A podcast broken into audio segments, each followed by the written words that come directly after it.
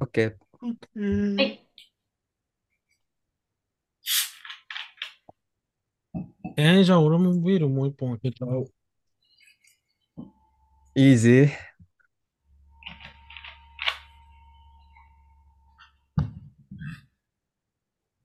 よいしょ。かわいいでしょあ、かわいい。パステうこルな。れね、フルーツサワー、えスムージーサワーってう言って。もう果物がそのまま入ってんの。えーあ、じゃあ、フレッシュジュースみたいな。そうそうそう、これはね、あら、あれみたい。ミックスジュースみたい。そう、バナナがすごいえー入ってるっていう。え、な、なんなんですか、それは？これは、あの、ビールです。それがビールなんや。すごい。クラフトビールではあるんだ。そう、なんかね、もうどっちかというと、ビールに果物入ってるっていうよりは、スムージーにホップとアルコールが入ってるみたいな感じ。あと、え膜が。ー、え、なんか缶にバナナが入ってるっていうのがちょっと理解できない。バナナ、バナナがは飲料で缶に入ってるのってなくない？ミクチないかもとか、あ、確かに。出た。缶に入ってます。ミックスミックスジューチュはですミックスジューチュね、めちゃくちゃ、東京にはめちゃくちゃ関西の感覚。ないですね。そこでミックスジューチュが出てえ、でもね、の埼玉のね、塾の自販機ってあったよ、ミックスジューチュうん、言えない、ミックスジューツ。そうなんだ。でも、飲み口あんな感じですごいトロトロな感じだよ。うん。ん。いいそうなそうそう。美味しいよ。天草ソナーっていう。天草だから熊本だよね、多分。天草、長崎かな。長崎？まだその九州の醸造え所ーが作ってる。三輪さんの故郷だね。えみ三輪ー、さんと天草四郎の生まれ変わりだから。オッケー。最近ね、でもワインしか飲んでない。なんか近所に、ね、バカじ、バカ物価が高いスーパーが一個あって、全然行かないんですけど、なんかたまにそう、あ、な、なん、えっとね、あ、でも言っちゃうとバレちゃう成城。石井。あ、そっかそっか、じゃあ言わなんか、そ、なんかい、ちょっとスペインっぽい名前なんですけど、そう、それがあって、誰が行くの？なんか、老人が行くみたい。結構。その、うんもう、その何まあ、やりくりを考えなくていい人たち。すなるほどね。そうだよね。まあごいなんか、ビーガン向けの食品とかもあって、で、この間行ったら安いワインとかもいっぱいあって、買いだめしてきました。の、飲みますか？サクさんは、最近。どうですか？私は、なんかでもあんま飲んでないかもしれないです。アメリカ行って行た時、こうよ。行きましょう行こうよ、じゃあ、もう。アメリカ行ってた時も本当に2、3回しか飲まなかったですね。あら。え、あれ言っていいんでしたっけ？行ってる場所は。あ、全然全然そんな。はい。オベ、オベガスでお酒を飲まずに？あ、ベガスでは1回、1回か2回だけ飲みましたね。であもあ。、でもベガス翔平見に行ほったんだとんどいねそうです。ベガスほとんどいなかったので、私は。あ、勝ったんですか？えーっと、どっち、何がですか？あ、えっと、サクさん個人的にベガスでは。あ、めっちゃ吸って帰ってきました。めっちゃ吸ってっていうのも、そんなね、すごい額じゃないけど、あ、でもね、最終、最終日の翔平というか、エンジェルスが勝ったので、もうオールオッケーです、うん私の中では。そうだね。大翔谷平が勝つためにねそうだよね。翔平のこと私、だよね1時間待ち伏せしたから、ブルペンの前で。えあごい。すごい。本当に出待ちのね、ファンの。初めて出待ちとかしました。まあ、なんか、係のおっちゃんに聞きに行きましたもん。何時ぐらいからアップするとかって言ったら、6時ぐらいかなって言って、分かったって言って、5教え時てくれんねや15分から。うんそう、教えてくれるのがアメリカですよね。5時15分ぐらいから待ってました。そうなんだ面白よど、あえ、まあでも私もそうするかな。そこの現地まで行ったら。うん、だって、ね、できれば一番近くで見たいし。そうね。なんせ、あの、ね、大谷翔平ですか。そうら。すごい。あの、大谷さんが、あの、コスデコ？あ、それよ、そう、大好きなのが持っているね。うんコスメデコルテ、リポ、両両方持ってるじゃん。すごいね。げえ都。の、京都の大谷翔平です。違います。嘘です。ごやめんなさい。違夜も二刀流で。あうの。よいしょよ。よいしょ私よいしょ。あのニュースがあった次の日ってもうみんな買ってたじゃない、コスメデコ。ね、大谷翔平がえすごかった使ってるって言っていつもあそこのカウンター満帆でしたもん、人。そうそんいや、なんか京都高島屋も入り口が一面大谷翔平と、そうそうそうで。したね普通のリポソームが並んでて、ひょっとした真紫で、しかも5人ぐらいスタッフいて、エントランスに、コスデコの、すごい。そんな、そんないるんだって思った。あれはでもすごいよね。なんかさ、大谷翔平だからっていうより、な、なん、なんだろうね。大谷翔平にすごいそう美肌のイメージがあんまなかったから、なんていううんのキャラクターとして。うん。すごいこう料理、ね、美術研究家、その美容研究家の人とかだったらわかるんだけど、うん。うん。でもやっぱうちの住んでるところでさえも、あの、コスデコの紙袋、ショッパーを持って歩いてる人がいたから、次の日、へなんかー。すごい、やっぱね、すごい二刀流、伊達じゃない。ね。だてじゃないですね。え、それ実際どう、実際いいんですか？大輔さん、使ってみて。あ、僕はもう、こっちのリポソームの美容液の方はもう半年以上使ってて、で、もともとオイルフリーの、あのケアしてて、だけど、まあ、オイルフリーやるとやっぱりどうしても保湿気になるからってことで、いろいろ調べたら行き着いたんですけど、まあ、あるのとないのとじゃもう全然違いますよね。って感じ。へで、結構その奥に入ってって導入してくれる感じの一番最初につける美容液だから、この後の、だから水溶性、こっちは油入ってないから水溶性の美容成分とかがよく効くっていうのは、まあ確かに実感できて、クリームの方はあのオイル入ってて、だからレチノールとかつけるときは先にクリームつけて、あの、クリーム奥に行かせて、リポソーム技術で、で、レチノールもあの油分だからレチノールもっと奥に入れるっていう風な、そういう使い方、あとはまあ保湿も素晴らしいみたいな、まあ何かと組み合わせて使うっていう感じですね、どっちも。へすげー感じえです。店員原因よりわかりやすかった。和之助が言ってた。あ和之助が言っえてた。和之先生ね。私もたまに見てるわそうそう。和之助さん。和之助さんさ、全然和之助さんの話していいのか、ちょっと 全然わかんないけど。さん知ってます？和之助さわかん。んないです。初なんめかちょっとね。あの、白衣着リンカた。あ、そう、YouTuber そ、YouTuber なんですけど、まあ男性、多分男性で、その、うん。あの、アトピーとか敏感肌だった経験から、だからそれにいい美容コスメとかを紹介してる方で、なんか本当に理系でやってた人なんですけど、最近和之助さんさ、なんか弾き語りし始めてない、ギター持って、サブチャンネマルで。そう、なんか大丈夫と思って、なんかそれ、そのムード大丈夫と思って、なんかマジで？ね、そのな、全然名の知れてない YouTuber とかだったらいいと思うんだけど、なんか和之助さんレベルの人でもビジネスとしてやってる人がサブチャンで、なんか、尾崎豊とか、え、大、大、まあでも、大、止める人いなかっったんでしょうね。お小田切ヒロもさ、た。いや、まあいいんです、そんな。聞いてるかもよ、和之和之助先生。聞いてないだろ。わわかんないですよね、でも。うん。和之さん、そうね。あんま、あ、でも、ロート製薬を使いでいいやってなったのは和之助さんの動画を見てですうね。んなるほどね。あの、あれだあの。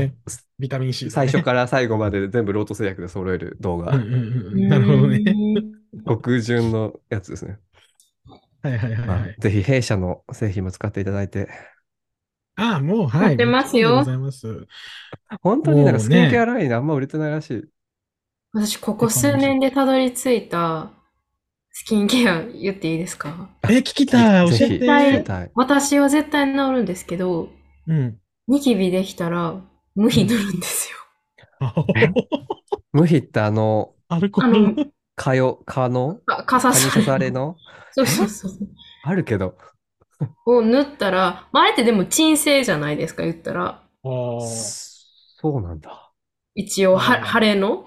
かな？あーって私は勝手に思ってて、なんか、触っちゃうから、でもすっごい荒療治で無比塗ると絶対治るんですけど、私アメリカ帰ってきてから、あ、うん、じゃなくて普通の赤の、あれじゃないですか。あいわゆる無比。あ。はいはいはいはい。そっああ、あちね。の、蓋のやつか、赤い。あ、そうです、そうです、そうです。かこことかも私できてたんですけど、アメリカ帰ってきてから塗ったら治りました。すご 私のルーティンは無比です。面白い。かっこよ。な、そんな、そんなルーティン出してる人多分一人もいないと思う。この、うんそうだよねこの今の情報社会絶。対批判されると思うけど、もう絶対治るので、絶対無比です。確かにニキビは本当にみる、次。人によって違うから、いくらでも出せるよね。うんそういう、ニキビに効くこれがみたいなのが。うん。皮膚科の薬が効かない人もいるしね。ま私はあんまり効かない。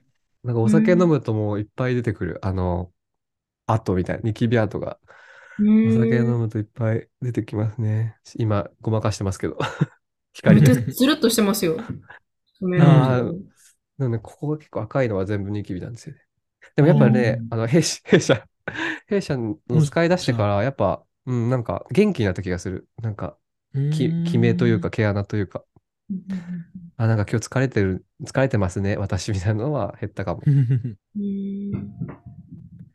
まあ、ね、ちょっとスキンケアの話でお茶を濁してしまったんですけど、そうはいはいはい。ですねごめんなさい。やっぱ本題ってあるじゃないですか。そうですよね。うん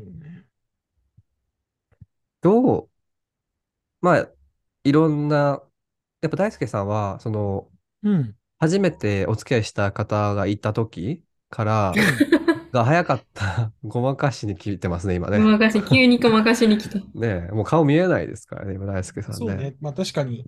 ズラがあるんだから、それを使った方がいいのよ。落ち着きに行ったみたいなのもあるよね。でも、今のこの確テイストのドラッグメイク、多分あ似合うと思うな。なんか、ネオン、うんやりたいネオンめっちゃユニコ似合うーンカラー。ユニコーンカラーで、ちょっとヒゲもありで。スクショ、うん。スクショ撮るね。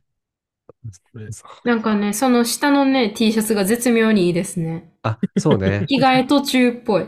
うんうん。下着感。ゲットうんレディ with me じゃん。ドラッグクイーンの。Hey guys! え、もうすごいよね。準備できた？大ちゃん。OK? OK? 何が OK なのか分かんないけどね。全然表情読めないしね、今。そう、だから、そのそういう、その、うんなんかいろんな人と遊ぶっていう経験があまりなかったじゃないですか。そうですけど、い一個言っとくと別にいろんな人と遊んでないですから、東京行った時に、まあちょっと 訳ありの人と一回やったってぐらいですよ、本当に。あえ本当に、。それだけなんですか？それだけですよ。別に誰から声かかるわけでもないし。それはまたまた別トピックを持ち込んできて、今、ごまか、ごまかしになってますけどい。や、本当にそう。本当にそモテるモテないという話は、まあ、後でさせていただくとしてねう。。はいはいはいはいはい。え、その微妙な、あ、微妙な関係だった相手？ああ、微妙っていうか大輔さんに告った人？え？あれ？違う？え、その人誰のって、話？その人とやったの？大いや、輔さそんな人いん、ないよ。大輔さんのことが好きだけ、好きだった人？そんな人いないよ。あ、本当失礼しました。これ、これはちょっと結構繊細な間違いにつながってしまうから。そう。うん続けて、じゃあ。私が何か間違いを言う前に続けて、詳細を。詳細、だから普通に、あの、彼氏持ちの人と一回だけエッチしましたって、それだけのあ、そう話ですよ。なんですね。そうそうそうそうそう。別に、それだけの話ですよ。そんだけ。そんだけですよ。そんだけ。そんだけなんですか？顔、彼氏持ちの人とやることをそんだけとしていいんですか？あ、それに逃げないでください。人格を今すごい、ね。それに逃人格を今、げないでくださいね。いた子が聞いた子が人格を下ろしたす今。いや、違う、すごいタイプの人だったの。すごいタイプの人で、その、なんだろう、その、前の人とはさ、真逆でさ、その、すごい、あの、多分、その、セックス的な意味で、このまま行くと好きになるんだろうな、みたいな、すごい魅力のある人だったんですけれど、別に、そういう人と、じゃあセックスしたとて、なんかすごい満足感あるかって言ったら全然そんなことないし、うんなんか、なんか、しょうもないなって思っちゃったの、本当に。こんなもんかって感じだったの、本当に。セックスが？それとも、そう、いや、てかまあそういう、こと自体。その、そう、そういうこと自体。そのセックスの気持ちよさだけじゃなくて、じゃあそういう人と連絡を取ってちょっといけないことしてみました、みたいな、好きでもないような人と、ちょっとなんかほだされちゃってやっちゃいました、みたいな、なんかよく、それこそよく聞く話じゃないですか。うん。あの、こっちの界隈で。よく聞く話でやで。でしょ？でしょ？うんでやってみたけど、あ、なんかこんなもんかって感じだったよ。なんか、しょうもないなって思った。なあ。な、何の意味なんない。そのカツラかぶっていうか、すごい嫌いな女に見えてくる。え、本当？しょうもないなって思っちゃった。家帰って寝てろよって言いたくなりますね、うんその顔。それ喋りに来たやろ、今日。一人、一人で寝てろよみたいな。そんなセックスしたくない。してもしょうがないって言うのは一人で寝て、一人でしこって寝てろよって言いたくなりますね。本当にしょうもないなと思った。い意味ないなと思った。なるほどね。それがう、んポッドキャスターとしてのトークのアンサーってことね。いや、でも本当に、本当にそう。でも、でもなんか、ないわけ、もっと新象風景の描写とか。あワクワクした。だから、だかうん。いいら、ね。ちょっとね、たの、たの、なんかどうなんだ、本当なんか、え、相手もでも相手いるしな、彼氏持ちだしなとかって思いながら、あんのかなとかって思って、うんで、なんかまあ、そ、そういうルートになって、ちょっとワクワクしながら、なんかそういうことになったけど、歌舞伎町のホテル行って、なんかそういうことになったけど、いいね、ディテール。そう。相手はまあでもちょっと用事があるからっつってね、早い時間帯に帰っちゃって、始発で。俺ちょっと寝足りなかったから、ちょっと寝て帰ったんだけど、明るくなるまで待って外が。いいね。あの、帰ってくときにね、全然なんともないなって思ったし、なんかちょっと、愛のないセックスして傷つく自分いるのかなとかって思ったんだけど、なんか全然そんなこともなくて、ただただ淡々とやって、ただただ何の意味もないんだなってことを知っただけの状態だと自分のことを思っててね、その当初は。で、まあ、全部身支度を終えて、パッと外出てね、部屋から。で出た時に、なんか、あの、ホテルの廊下、無駄になんか豪華なあの真っ赤な、なんか、フロアマットみたいなのがバッとうん詰められてる廊下に出た時にね、夜中、あの終電を互い逃して帰ってきた時と同じような薄暗さに、同じような間接照明が、もう真っ昼間なのについてて、その、その瞬間だけすごい気持ち悪くなった。気持ち悪くなった。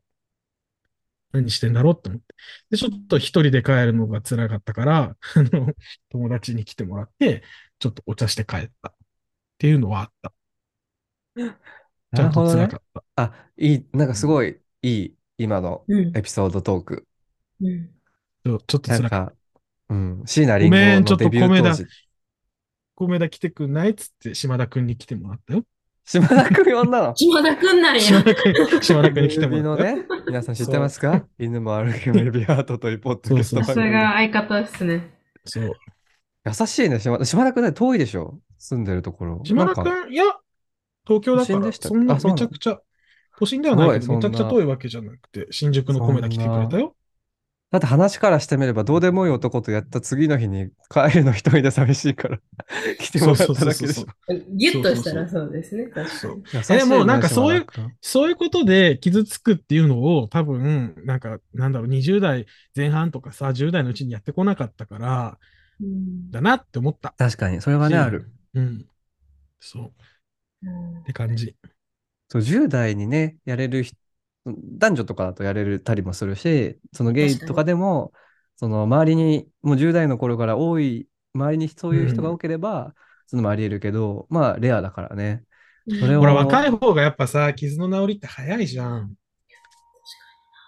そう、だから若いうちにしとけばよかったなって思った。リカバリーの時間もあるからね、若い方がね。そうそうそうそう。でも、でもなんか、やっぱ別れたことに比べたら別に、まあでもなんともないなと思いましたよ。本当に。なるほど。え、に、二度目はない感じ？その、二度目はね、だからやっぱ本当なんだなって思ったよね。その、一回やったら LINE 全然来なくなるもんだなってやっぱ思った。それは。ね。みんな、みんな言ってたなって思ったもん。これだわ。私、向こう側の人間だから。一度やったら LINE 返信しない側の人間だからな。ちょっと、なんとも言えない。な。なんとも言えないな。まあまあでも、まあでも、クズ側、ねクズ側の人間だからちょっと何も言えない。まあ、コーギーさんはさ、それこそフリーだったわけだからさ、フリーなわけだからずっとフリリー。先、ずっとフリー。だからさ、だからあ相手からしたらその先があるかもっていうのはある、期待があるわけじゃん、相手からしたら。コーギーさんがどうかは置いといて、あまあ、相手からしたらその先があるかもなって思ってた可能性もあるわけで、でも俺は最初の時点からあっちにパートナーがいることを知ってたから、まあまあまあ、まあそうだろうなって思ったし、まあその通りだったなって思ったし、なんかみんな、みんながやってきたことをちょっと周回遅れでスタンプラリーしてるみたいな感覚ですよ、本当に。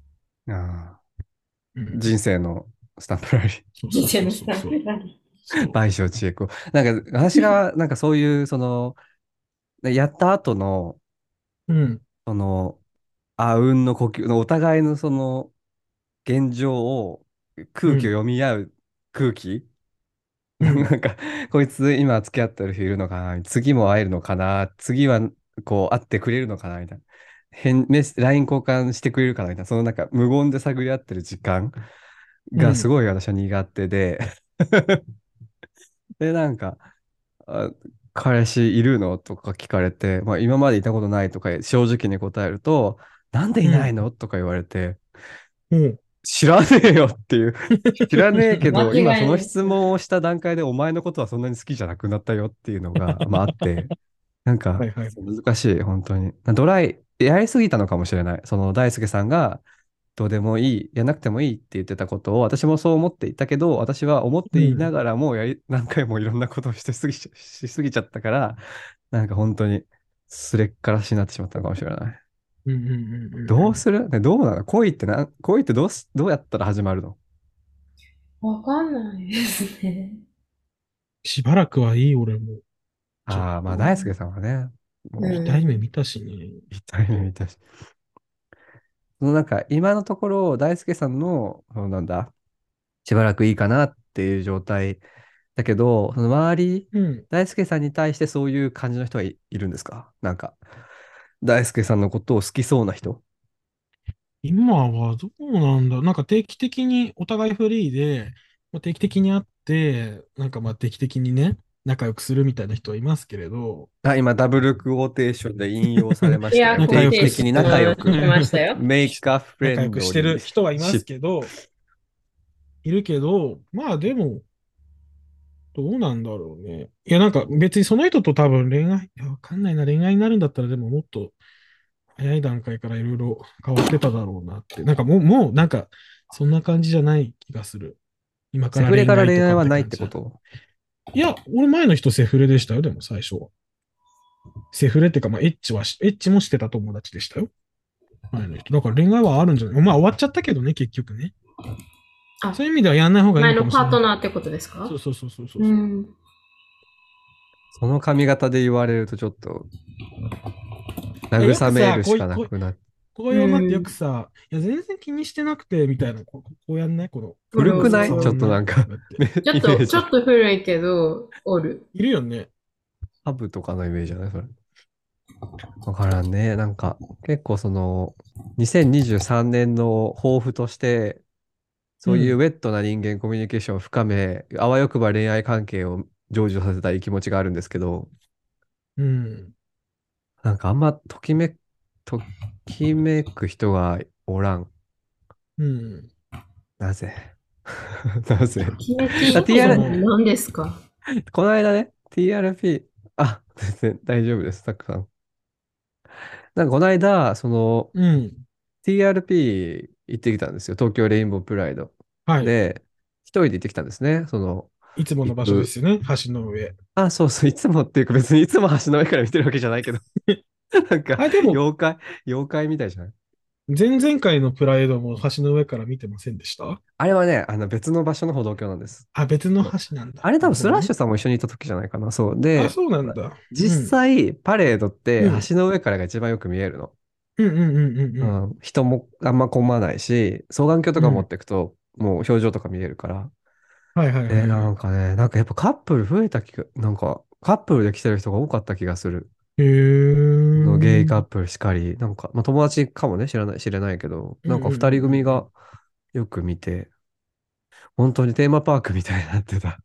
代々木公園が。私はなんか、ロンリネスブックスさんっていう、クイア向けの書籍とかを取り扱ってる、新大久保に、確か店舗、大久保かな？うん、店舗があるとこがブースで出してて、そこあれだで、よね、あの、あれ、ティーンエイジャー、イギリスのティーンエイジャーの話。ハートストッパー？も取り扱ってたとこだよあね、確か。そうですね、売ってましたそうだよね。うん。あと、タンさんの、そうそうそう、タンさん、あの、やる気ありみのね。タンさんが立ち上げたジンのレーベうんうんルがそこで売るっていうから、行ってきた。まあ私が行った時はちょっと売り切れちゃってるんですけど、うん。なんかね、5月、ゴールデンウィーク中にもまた、どっかのイベントに出店するらしいので、それ行こうか、ちょっと迷ってますね。しいなという、本当に欲しいなと思った。あとなんか最近なぜか年下とめっちゃセックスする。身も蓋も、身も蓋もない話なんですけど。でも年下可愛いって思わないんでしょ、あんまり。そう。可愛いとはないけど、最近はちょっとなんか、いろいろやおやってあげたいなみたいな気持ちにうんは分かるようになってきた。なんか、へえ。どうしてほしいの？って聞くし、それでしてほしいこと言ってくれたらちゃんとそれをやってあげる感じはある。前とはちょっと進歩したと思う。年下だから全員おおぼつかバック、そう、おぼつかなさみたいな、なんかガイうド、ん。先生、やっぱ教員免許持ってるから、うん。やっぱガイド側としていろいろ知ってあげたら面白いかなとは思う。なんかそのおぼ前はほらつかなさが可愛いって思う？おぼつかなさ、うーん、時と場合によるから、なんかずっとおぼつかないのマジでうざい。自立してくださいって思う。あ もっといろいろ経験してくださいって思う。けど、前はほら、なんか年下全員バカに見えるとかいう発言をさ、私はしていたじゃないですか。そういうのはね、もうない。まあやっぱ、言い方するとそうだよね。洗練された大人になったから。大人になってきたわけだ。うーん、そうね。でもなんかやっぱ、そうだね。なんもわかんない。言うても私実際26だし。うんうんうん。え実際なんか、それは、たくさん前多なさい分。、なんか前多分会った時になんか、アセクかもみたいなことも言ってたと思うんですけど、コービーさんが。うん。それはどうなんですか、その辺は。わかんない。クアロマンティックか。この、いわゆるなんだ？あ恋愛感情。作って食べるみたいな漫画の、ああ、あの、今夜すき焼きだよ。あ、かな？わからん。谷口夏子、夏美さんかな？かなあ、違うまあそのわあら、あの、作る女と食べる女？あ、それかな？あツイッターそでっちかな。流れてた方かな恋愛感情はでも覚えるんじゃない？わかんないけど。だって中、中高のあの片思いはじゃあ何だったの？って感じじゃん？まあまあまあ。わかんない。変わるのかもしれないけど、うん。どうなんでしょうね。声が。なんかい一度してみて確かめたい気持ちがすごい強い。ああ、なるほどね。違うかもしれないし、その世の中のあ人が、その、やってる恋愛っていうスタイルではないスタイルの方が合ってるっていうのがわかるかもしれないしね。ーうんうんうんうんうん。どこで出会うの？やっぱ DRP に行って思った。マジでどこで出会うの？その、何？セフレとかじゃなくどうやって出会ってんだろうって。そう。代々木公園に入った後もやっぱ橋の上にいたわけ。あの、代々木公園からバラ園の方につながるところになんか歩道橋みたいになとこあるんだけど、そこだとうん代々木公園の会場が上から見下ろせるのね。こここでずっといたわけ。なんか、下に降りてく勇気がなくて、一人でうん。ブースを回ったり、あずっとそこにいて、これじゃ出会えないよなって思いました。思い、思いました。わからないね。確かに実際、実際そういう関係になってみると分かんないのはそうか。っていうかさ、その何？まあうん先に待ってるもの、うん。結婚しかり、子供しかりがないっていうことはさ、うん初期段階のものをずっと薄く長く続けていく必要がどこかしらにはあるっていうことでしょ？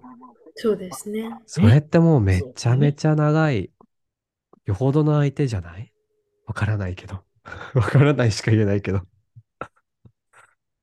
よほどの相手か、よほどタイミングが合う相手かのどっちかやと思いますけどね。ああ、タイミング？うん。なんかそのうん。その薄い、いわゆる薄いって言われるような、なんかそのゴールがない関係を続けれる気力と体力と、なんやろ、余力があるタイミングが合ってる者同士であれば、多分いつまででも続くでしょうけど。うん。実際でもストレートの人たちもさ、その、まあ、人によるだろうけどさ、もう絶対もう、なんだろう、付き合うってなりそうな時点でその人とさ、もう結婚して子供し、こさえてっていう未来があるかどうかって考える人もいればそうじゃない人の方が多いぐらいなわけじゃん。だからうまあ、ん。そう。だその先からどう、かとかってね、just go with it って一回やってみて、その just go with it がどんだけ続くかだけの話だと思いますけどね。うんうんなんかうちの姉がうんうん。同性、まあ、ストレ異性愛うんの二人として同棲してるんですけど、うん結婚とかはまだ考えてないですね。うんうんうん。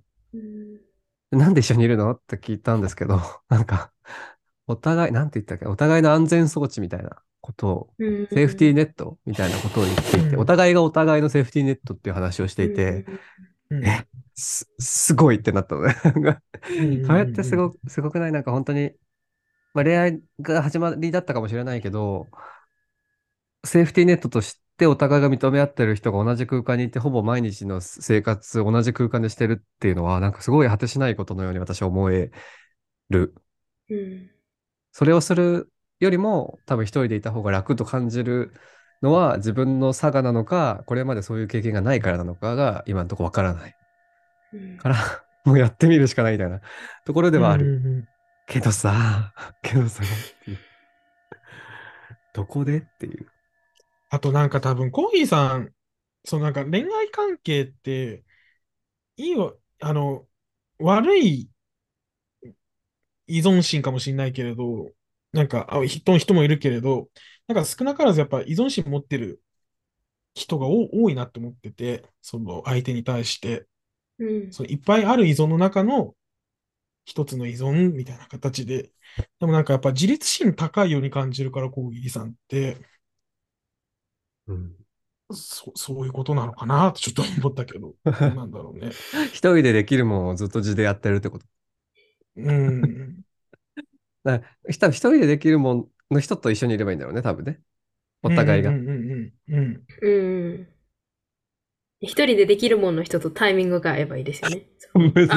パートナー欲しいかも。むずすぎる。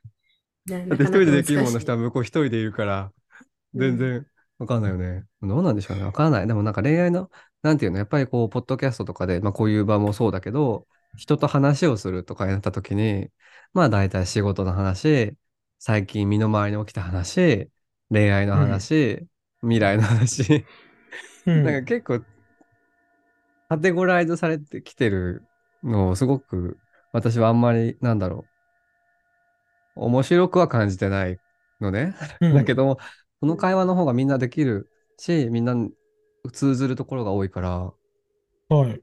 なんか恋愛の話題、あんまなんか本当に無味。なんか人の恋愛の話とか聞いても、なんか無味。つまんないとかじゃなくて、こっちが聞いてるから全然いいんだけど、なんか、私になんでないんだろうって思う。なんか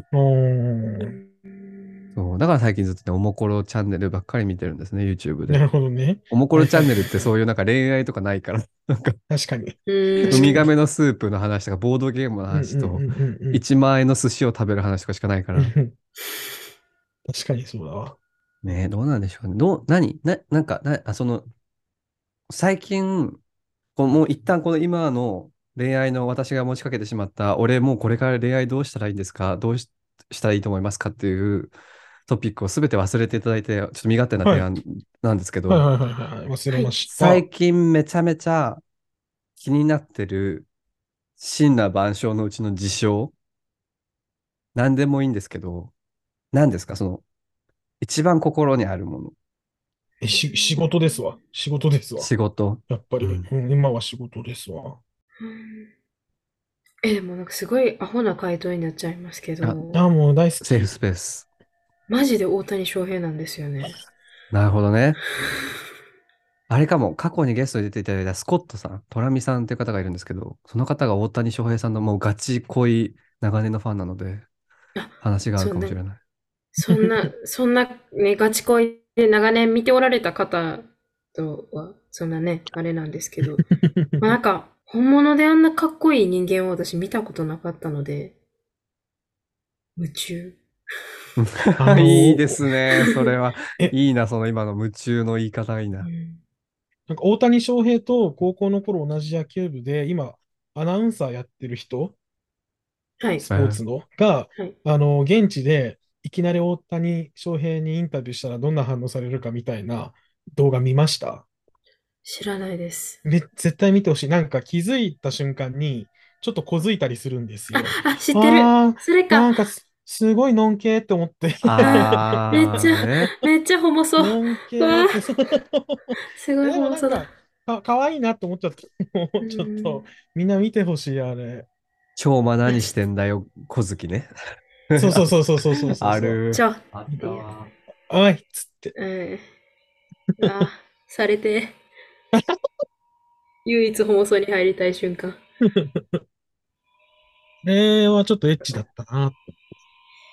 ねえ、なんかもう大谷翔平が、なんかカメラを見つけて、こうパッて見てる瞬間をコンピレーションとして作ってるショーツがあって、やば。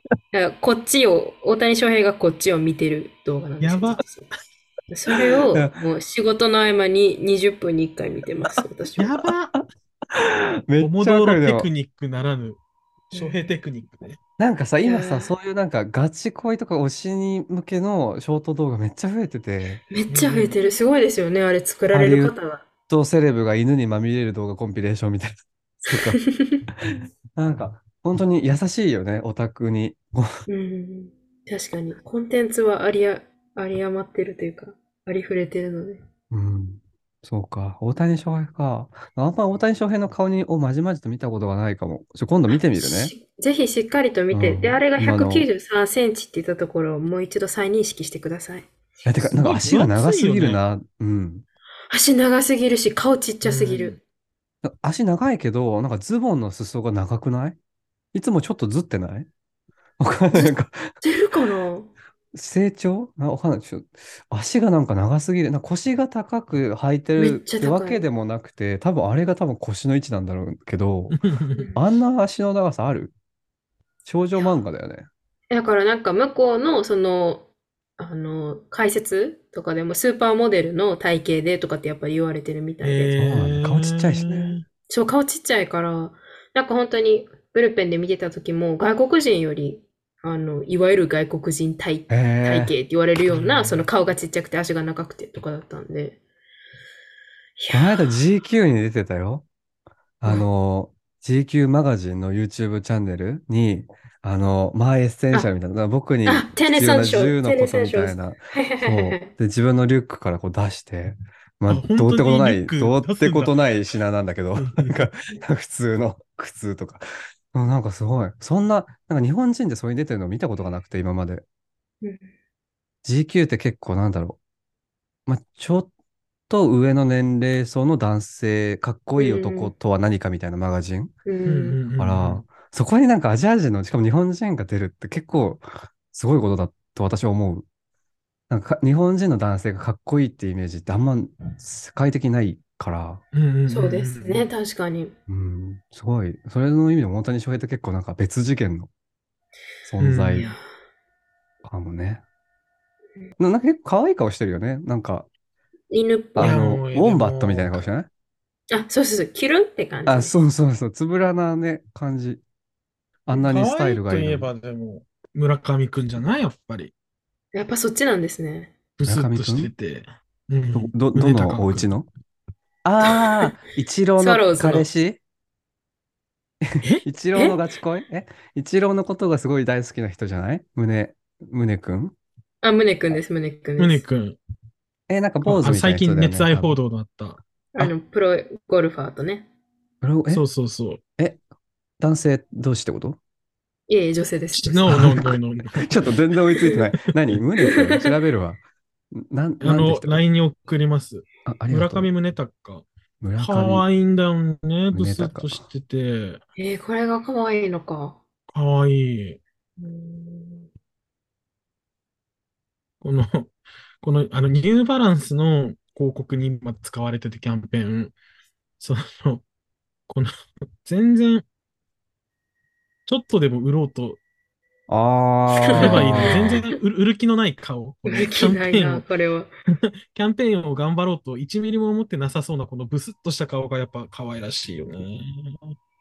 あー、まあ、大輔さん好きそうってのはわかる。うん。でもね、でかいんだよね。180とか、だ足長いのよ、この子も確かに。ん、まあ。188だよ。う。うんん。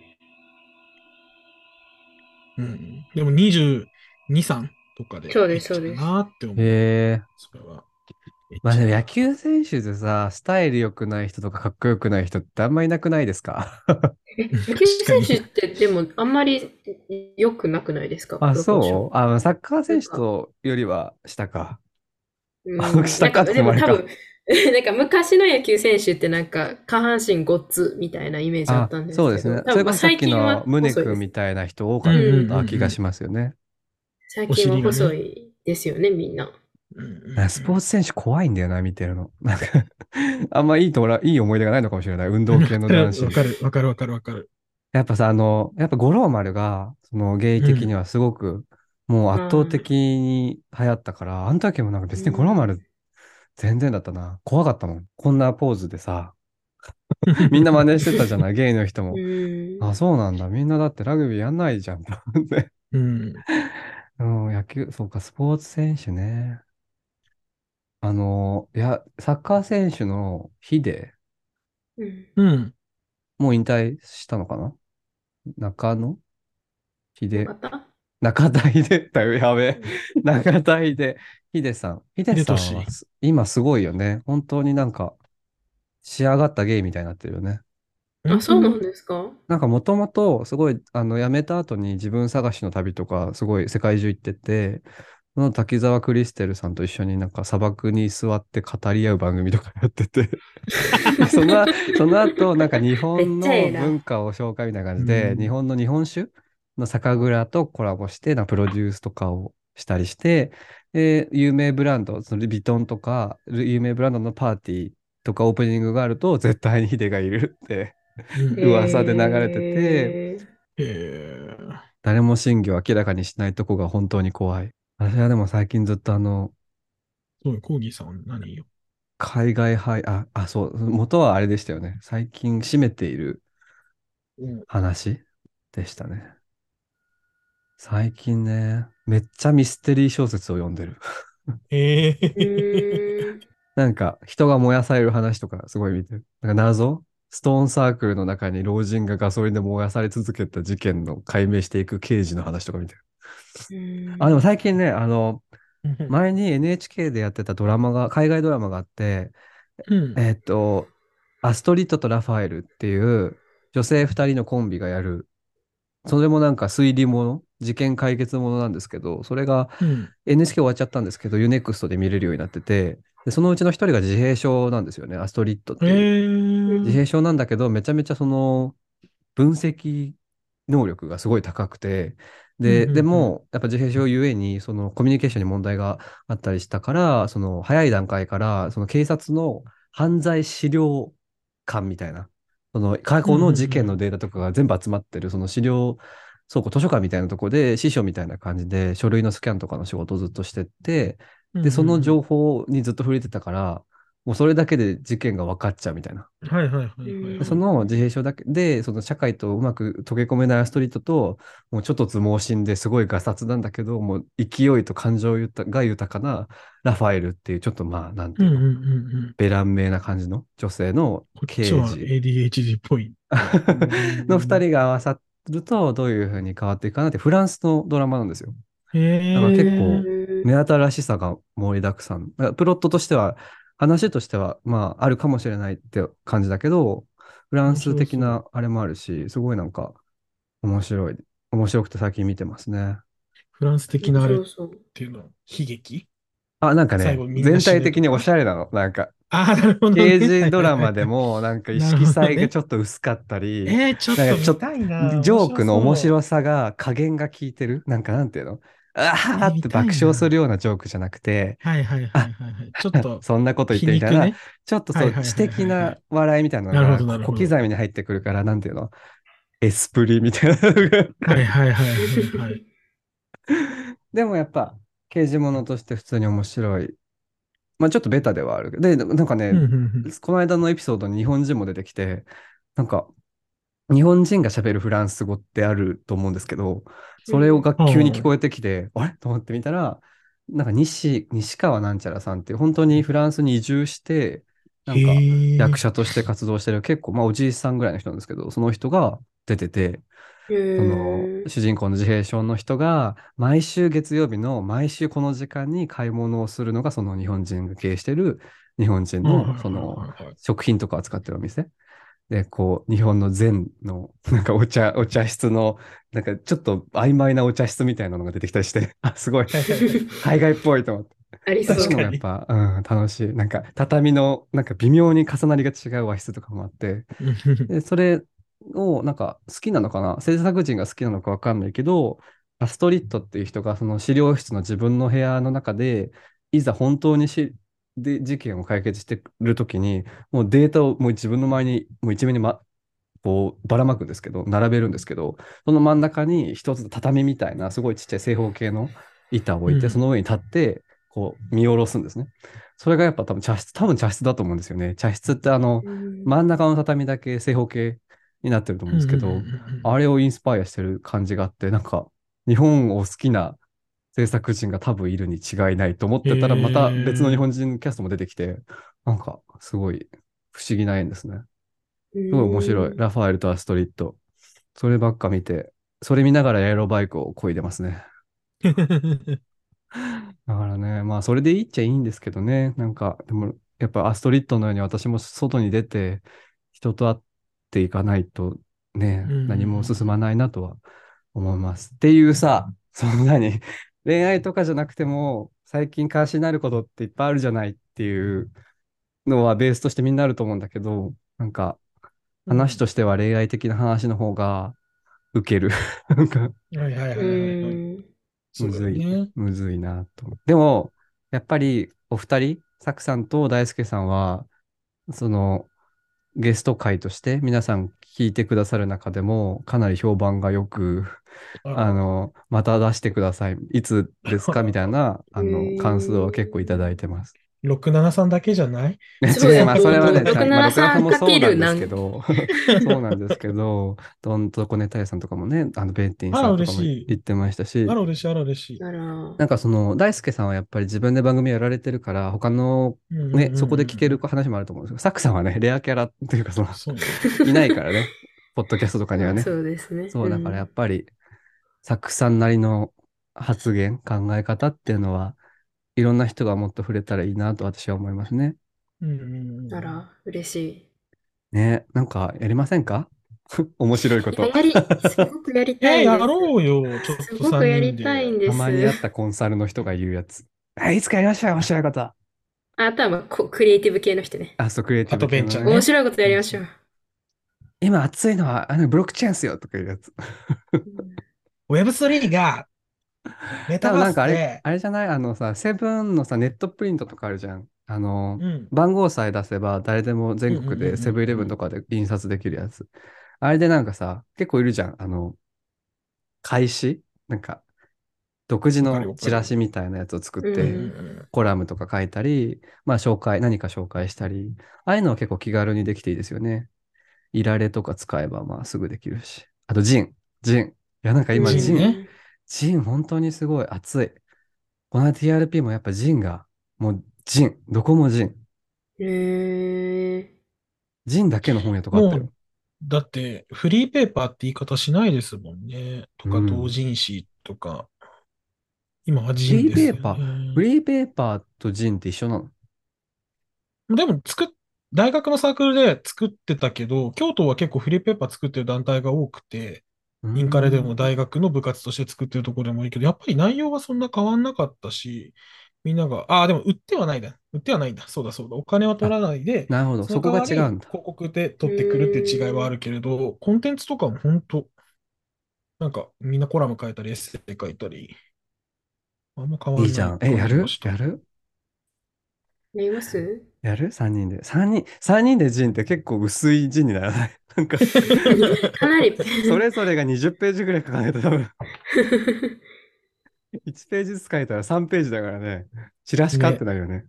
まあ別にそれから始めてもいいけどね、最初だし。いや、コーギーさんは文章書き慣れてるから、あれ。文章に限らなくても、写真とかでもいいしね。写真、大輔さん、写真。大好きな本写真ね。当に？本当に？だって、ねじまきさんがやってるニュースレターに月あ、隔月でなんか書いてくださいよって言われて、えじゃあちょっとやってみますっつって一度も、一度も書かずにもう一年ぐらい経とうとしてるんですか それはあなたの、あなた側の責任では。いや、もうええ書かななかったねどうしよう。書いたらいいんだよ。その、正解じゃなくて、書きたいことを書いたらいいね。なんかでも私も、去年友達のジンに、のためになんか書きましたわ。ええすごい。へーなんか、誰でも読める感じの。なんかね、どっかで売ってたらしいですけえど、えなんか、あなたの好きな T シャツ、T シャツを教えてくださいみたいなのを、インスタのストーリーで、そう、あの、投げかけてたんで、あるよって言ったら、500文字書いてって言われたんで、わかりました。T シャツで？結構書くね、そう T シ500って。そう、書きましたね。あの、5ツイート分か。あの、あありました、私最近ハマってるもの。あ、どうぞ。短歌。怖い。短歌？あ短歌、。それは木短歌下、木下達也さんであ、すか？木下達也さんの本もあるよ。あ、老人ホームであのジホームで受け、モテて死にたい。モテて死にたいそ。れが、上坂あゆみさんっていう、あの、ローモテ書いてる人と、あのーえー水上バス、浅草行きっていう岡本真帆さんっていう二人が、それぞれの本を付録本解説するっていう、どっちも持ってて、持ってるし、どっちもすごい好きだからちょっと買おうと思ったんですけど、最近短歌いいですね。へえ、いいよね。でも、本当になんか。私最近木下達也さんめっちゃみ読んでる。どの本？どれ？あどの一番新しいやつかな。オーラウンドユーかな107さっき見てたやつかも、うグレーの。あ、あの、グこレーでれはね、なん、かね、短歌教室のやつ。短歌の書き方。あーあ、違うかな。オールアラウンドユーじゃないかな。なんかその、もともとおもころの恐山さんうんの、うんうん恐山さんとおもころじゃない全然違う人がやってた、あの、オールナイト虚無っていう、なんだっけ、へーニコ生？ニコ生か別のプラットフォームでやってた、その、なんか、リスナーから届いたか届いかよくわかんない話をずっとしてるっていう配信が昔あって、えめっちゃそれにあのお便り、はがき職人みたいな感じでずっとメールを送ってたのが、木下達也さんだったんですよね。そこから、その恐山さんの番組から歌人が生まれてっていう。そう。すごい。木下達也さんさ、すごい、なんだろう。文系のモテる人の文系でイケメンと言われてる人のフォルムそのまんまじゃない？見たことあります？その実際の。著者禁煙みたいな。なんかすごいですよ。なんか、なんて言うんだろう。文豪みたいな。ちょっと若い頃の、なんだ、なん、誰だろうな。なんかすごいね。ご飯ちゃんと食べてるみたいな感じ。でもそこがいいみたいな。あ達也さんはあ、そこれがれそれ、おす。すめです。そうそう。これすごい、すごいよね、これ。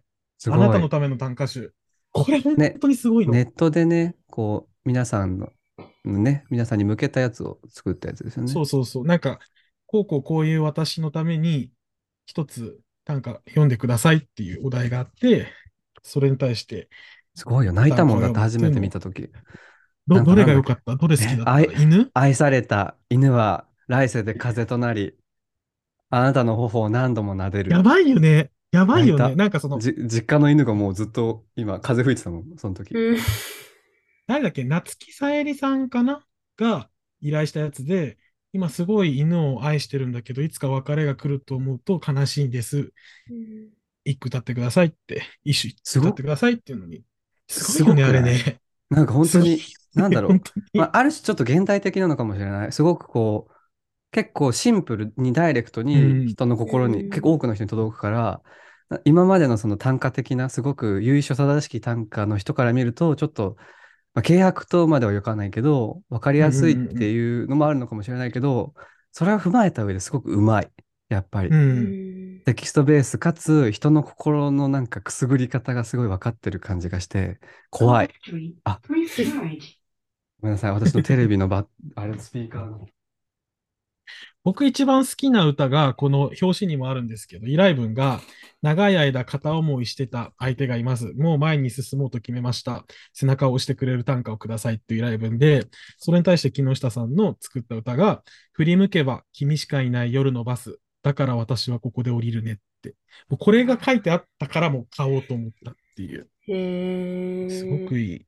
私あれ好き絶望も、なんだっけ、しか、ななん抱いてやれば、なんか好き、好き、その隙に刺せってやつ。なんだっけな。鉄道俺刺さもんなかったかも。なんとかしてれば弱るからみたいな。でもね、なんかみんな結構ツイッターにこれが良かったってツイートしてるから、本買わなくても全部読めちゃう感じがある。ああ、そうなんですね確かに。そうかも。これいいのかなみたいな。そうか、短歌にはまってるんですね。なんかにそうハマってて。いいですね。自分では読まないんですか？あ、絶望もしばらく抱いてやればふと弱みを見せるその時にさせね。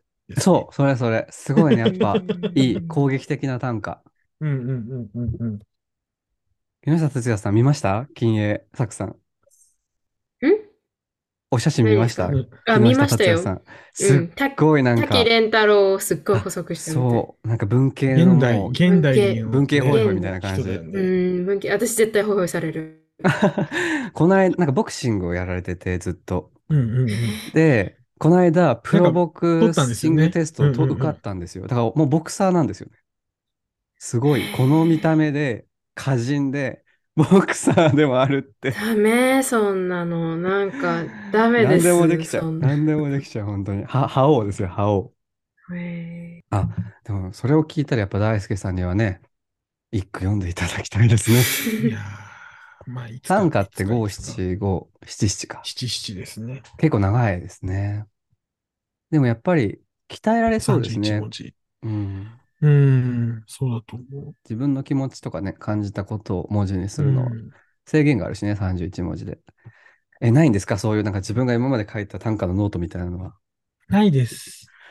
作れよ怖がるなよ 創作を怖がるんじゃないよ怖いもん、ラジオで十分本当に思ったこといくらね、か振り返って燃やしたくなったとしても、その書いたノートがあるってだけで、あなたの日々は輝き出すんだから、私なんていくつ、いくつそのノートがあることか。いいですね、でも短歌か。じゃあちょっと短歌、短歌いいかも。短歌作るじゃあ3人で。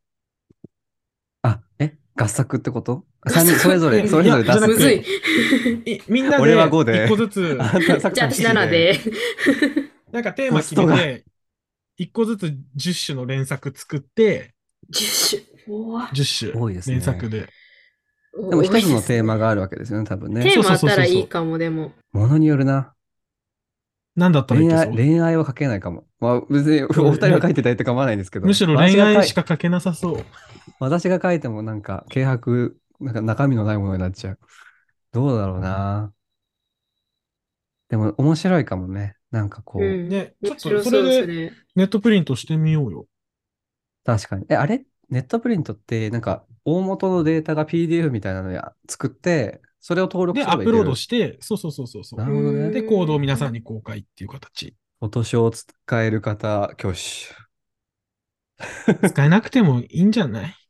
まあね、あの、おもころのアルファさんもね、ずっとあの、なんだっけ、あの、昔の、フォトショーが出る前のソフトずっと今も使ってるからね。わかんないけど。そうなんや。ソフトは関係ないんだろうよ。いいじゃん、ちょっと短歌そうかやるか読もうよ。やる読もう読もう、みんなで。そうね。ちょっとまあでも、やってみなきゃなんとも言えない感じはあるよね。そうよそうですそうよね。え、じゃあちょっと今今やろ？う今やろ？8で言ってる？そんななんていうの、お互いのクオリティ批判とかはなしで、そのなんだ？ふた3人が作って3つ並べたらこんな感じになるの、なるなって分かった方が多分テーマを決めやすいと思う。実際にやるとしてね。どうですか？急に明日の朝が早いみたいな顔になってますよ、皆さん。ちょっと、大丈夫、大丈夫。次回、3人が短歌作りに挑戦します。